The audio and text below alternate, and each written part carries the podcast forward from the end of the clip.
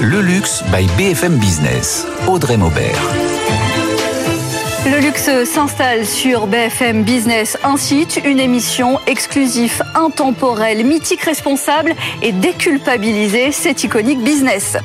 Pierre Hardy, c'est un coup de crayon, un révélateur d'allure, un esprit créatif. D'Hermès à sa marque éponyme, il est l'invité d'Iconic Business.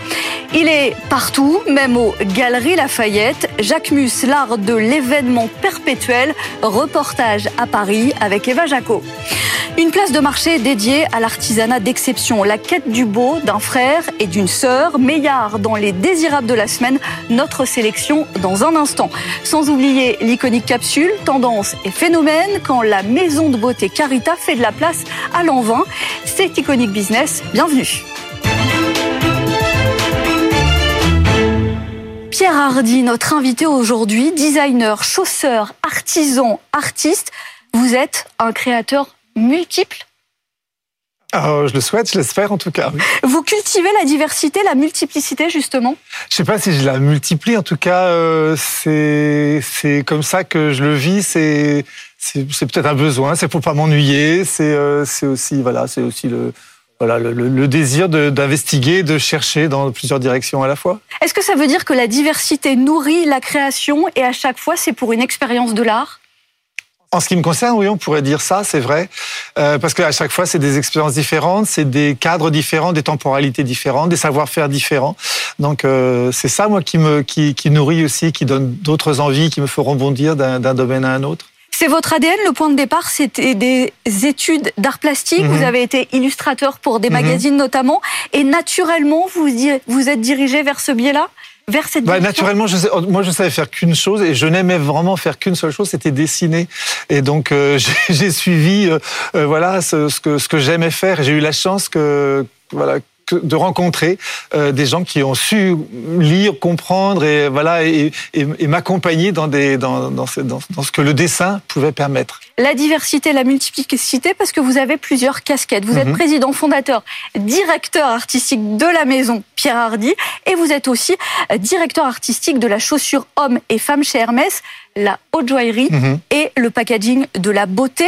Il y a donc votre création, votre vision au service des autres, c'est une chose, mais également cette vision et cette création à votre service. Comment on fait vivre les deux? Alors c'est intéressant en même temps c'est deux expériences vraiment très différentes puisque dans un cas je, je crée dans un cadre, dans un dans un univers, dans un monde.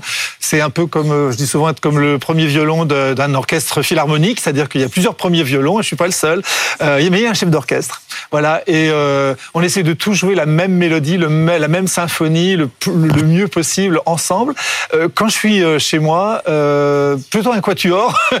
voir quelquefois un duo ou un trio, dire que c'est en beaucoup plus petit comité. C'est pas la même musique qu'on fait. Euh, euh, chacun a une responsabilité beaucoup plus forte, beaucoup plus importante aussi. Euh, et voilà, donc c'est deux intensités, euh, même si au départ le travail de création se ressemble beaucoup, mais c'est à des intensités et à des échelles très très différentes. Et il y a eu un parcours différent aussi, une temporalité différente. 1990. Mhm. Bon, avant il y a eu Dior, c'est ça? Oui, pendant deux trois ans, oui.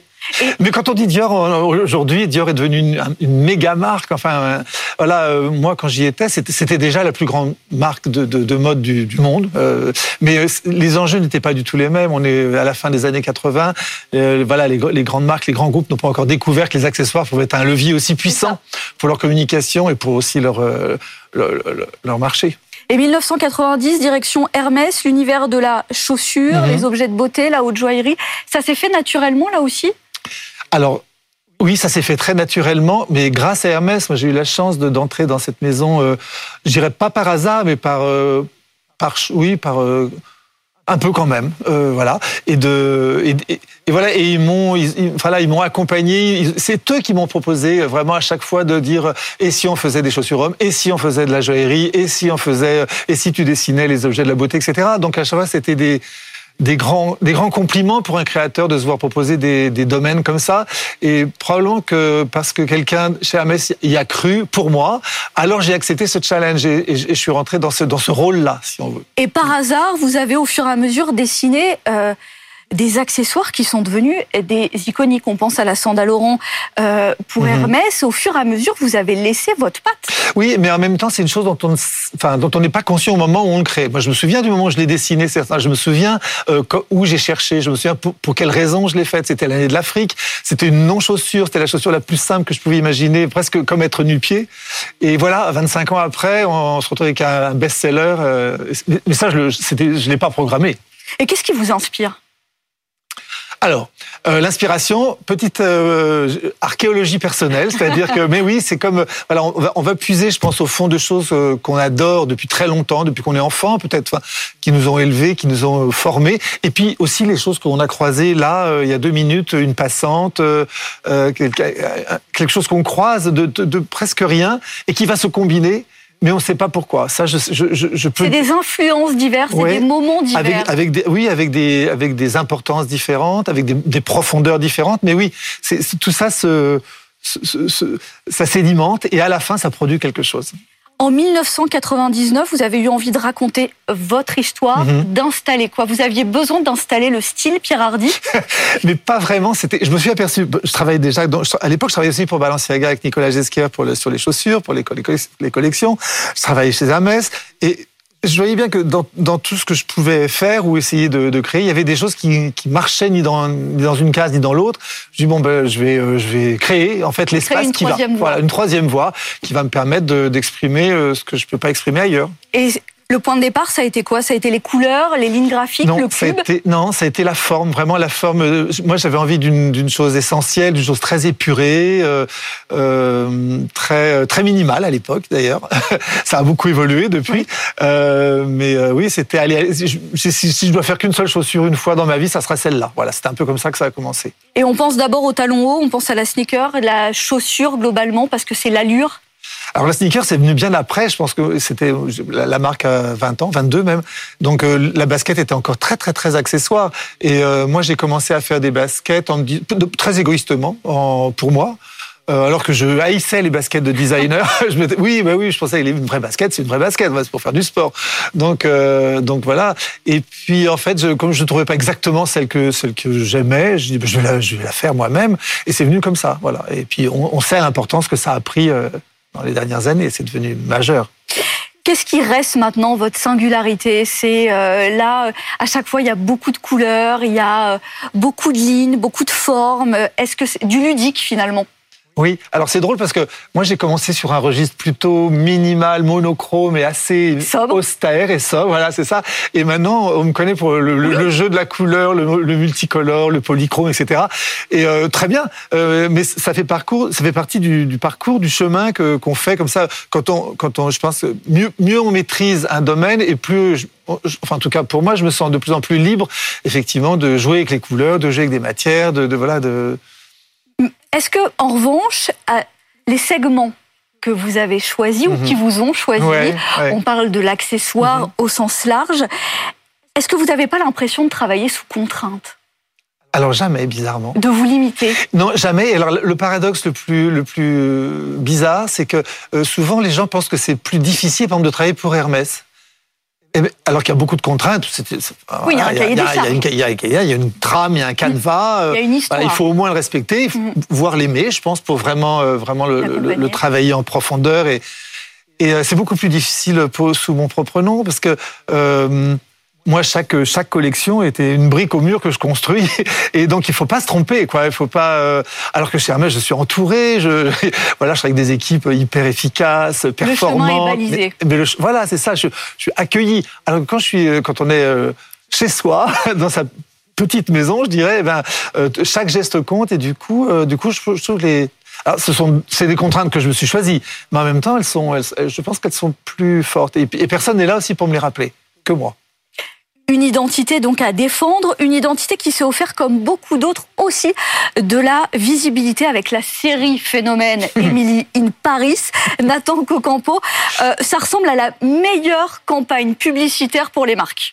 Votre sac à main Alpha aperçu sur les looks colorés d'Emily et Mindy, mais on retrouve aussi les bottes de la marque Scorpios, la mini-jupe en cuir color block, une veste Schiaparelli ou encore un sac à main Gucci et avec plus de 120 millions d'heures de visionnage à travers le monde. Emily in Paris est donc une véritable vitrine pour les marques de luxe. Au total, dans la saison 3, plus de 250 marques et designers et l'impact d'une telle visibilité se mesure. Louis Vuitton a par exemple vu son nombre de recherches internet bondir, passant de 7 à 15 millions de pages lues après la sortie de la série. Des visites doublées pour Chloé, explosion aussi chez Saint-Laurent. La saison 2 avait déjà rapporté près de 100 millions de dollars aux marques, trois semaines, juste trois semaines après sa sortie. On attend Emily in Paris, c'est le nouveau James Bond parce que c'est clairement le champion toute catégorie pour le placement de produits. Montre Omega, Aston Martin, Champagne Bollinger, hôtel prestigieux, 100 millions de dollars de placement de produits pour le dernier opus Mourir peut attendre, des apparitions et des produits dérivés ensuite qui rapportent des millions aux marques. Pour Spectre, les recettes marketing étaient autour de 200 millions de dollars pour un coût de production du film de moins de 300 millions de dollars. Bref, un film remboursé aux deux tiers bien avant sa sortie. Une belle opération. Merci Nathan Cocampo. Pierre Hardy, vous avez mesuré, quantifié les retombées? Oui, oui, c'est exactement ces chiffres-là. Pas dans les mêmes proportions, mais en pourcentage, oui, on a doublé sur, euh, sur l'affluence euh, online et on a multiplié par 10, euh, mais disons sur deux semaines. Alors ce sont des effets assez spectaculaires, on va dire, surtout à notre échelle, mais qui ne sont pas pérennes. Enfin voilà, c'est pour ça, il faut qu'il faut, qu'il y ait d'autres saisons. D'autres saisons, c'est un appel, je crois, avec la collection Les Sacs à venir, etc. Mais est-ce que ça permet de capter une nouvelle, une autre clientèle? Oui, bien sûr, bien sûr. Et vous avez vu, vous voyez, vous entendez les, marques parmi lesquelles on est, on cité euh, voilà, Rolex, Aston Martin, des alcools euh, extrêmement prestigieux. On est très très loin de l'échelle et, de, la, notoriété de ces marques-là. Et pourtant, euh, on est mêlé à ça. Et c'est aussi un des grands Enfin, c'est à la fois un énorme compliment, c'est aussi un challenge incroyable pour une marque comme la nôtre, avec ce différentiel d'échelle, de, d'être d'être mis en concurrence d'une certaine manière, euh, malgré nous, avec avec des des, des, des, des mastodontes. C'est eux qui sont venus vous chercher? Oui, absolument. Oui. Sans que ça vous coûte quoi que ce soit? Absolument. Que des retombées positives. Absolument. bon, on a quand même aussi à côté de ça le roi du personal branding, du marketing, Jacques Mus, qui crée l'événement aux Galeries Lafayette. C'est un reportage tout de suite à suivre d'Eva Jaco. Si vous passez près des galeries Lafayette, impossible de louper cette tasse à café euh, géante ou encore ce lavomatique, ce bob géant ou ce couple qui s'embrasse euh, derrière le linge qui sèche. Jacques Mus s'invite dans les 16 vitrines des galeries Lafayette avec ses objets euh, du quotidien et ses iconiques de défilé. Et ça continue à l'intérieur. On va voir ça. Alors ici, on retrouve plusieurs concepts immersifs, comme par exemple euh, ce grippin XXL ou encore euh, ce lavomatique géant. Arthur Lemoine, bonjour. Euh, alors c'est la première fois que les Galeries Lafayette accueillent un projet de cette envergure et surtout que vous donnez la carte blanche à un créateur indépendant. Bonjour, c'est effectivement la première fois que les Galeries Lafayette accueillent un jeune designer indépendant dans l'ensemble de ses vitrines du boulevard Haussmann, que ce soit à l'homme ou à la femme. Habituellement, ce sont plutôt des grandes marques qui ont à la fois la capacité financière et créative pour réaliser ce type d'opération. Et alors, qu'est-ce qu'on peut trouver euh, dans ce projet euh, global? Qu'est-ce qu'on trouve au sein des galeries?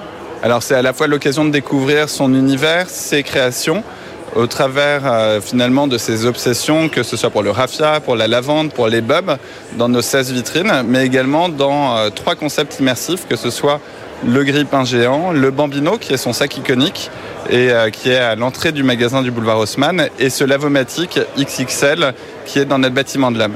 On a aussi un café dans lequel on peut, euh, chacun peut prendre un café ou euh, trouver des bouquets de tulipes blanches dans un lieu très poétique devant le bâtiment de l'âme. Et alors, quelles sont vos ambitions et vos attentes avec ce projet?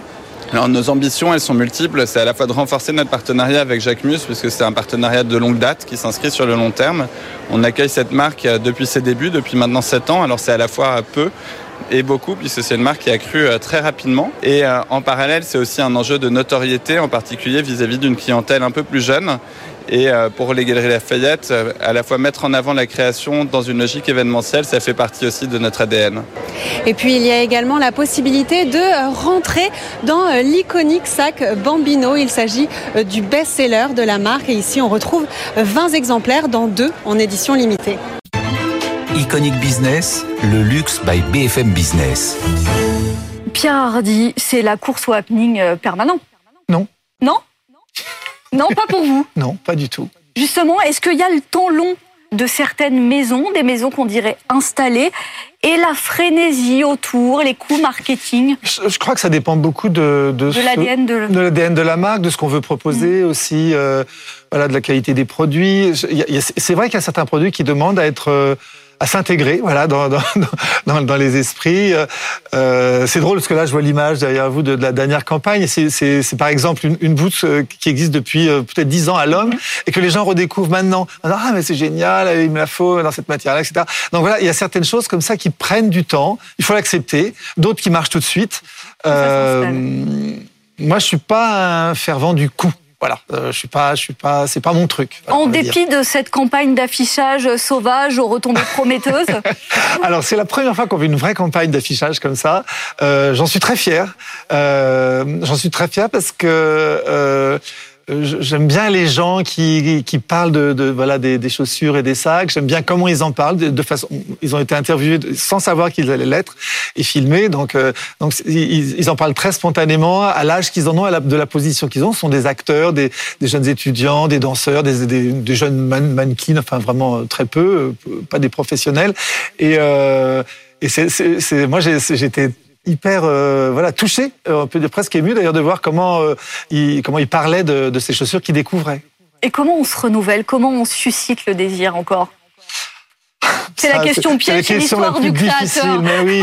Alors, moi, moi, ce qui, enfin, moi, ce qui m'intéresse, euh, je suis pas, je suis pas un grand nostalgique. Je vais jamais dans les archives. Je, je suis un très mauvais euh, documentaliste. Je, je, je, suis pas très fort pour ça. Moi, je, je, crois beaucoup en la nouveauté. Je crois beaucoup en la création au sens propre.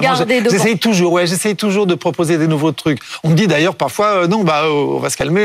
attends, attends, attends. Il y a déjà, il y en a assez. Donc voilà, moi, c'est ça mon moteur plutôt. Voilà. Ouais. Chaque semaine dans Iconic Business, les iconiques de l'invité.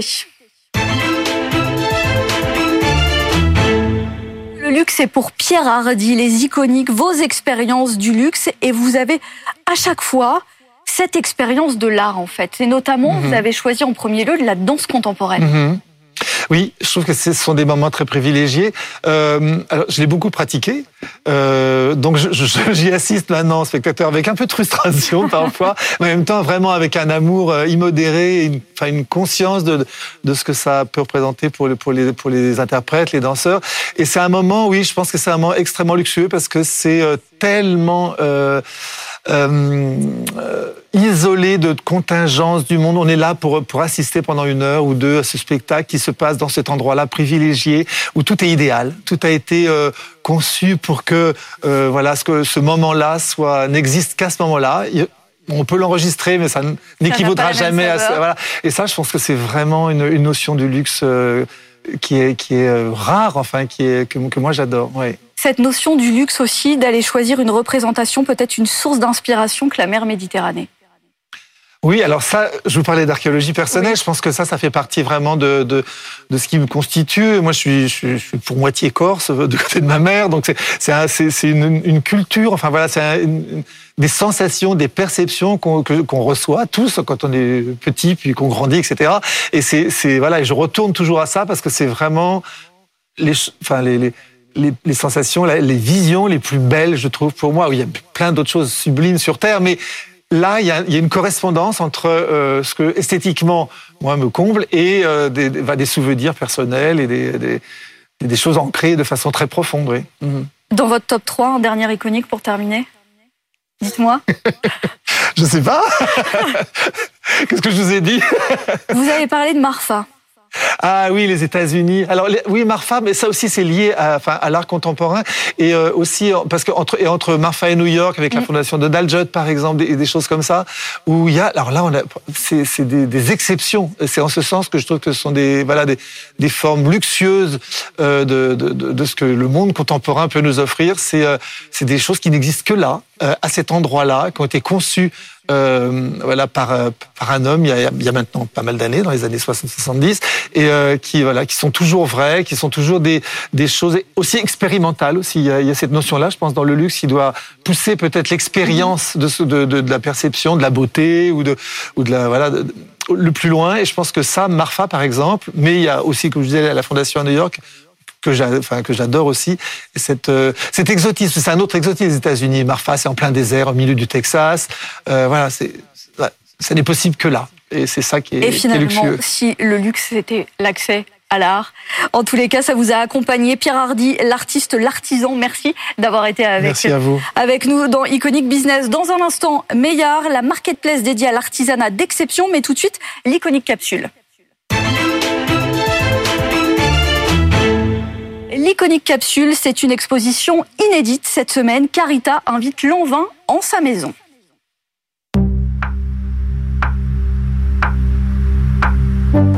Nous sommes au 11 Faubourg Saint-Honoré à l'adresse iconique de la maison Carita qui s'est associée à Lanvin pour une exposition à l'occasion de la Fashion Week.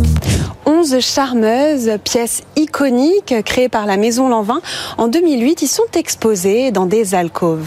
Des modèles en mousseline de soie et en dentelle issus des collections de ces trois dernières années. Il y a des robes portables le soir, d'autres en journée ou pour le cocktail. Elle est déclinée en plusieurs hauteurs et en toutes les couleurs une exposition hommage en souvenir de l'inauguration de 1952. À cette occasion, eh bien, il y avait un défilé de haute coiffure et tous les modèles étaient habillés par l'envin, puisqu'à l'époque, nos sœurs étaient amies avec euh, le directeur artistique de l'envin de l'époque, qui était au 22, juste en face.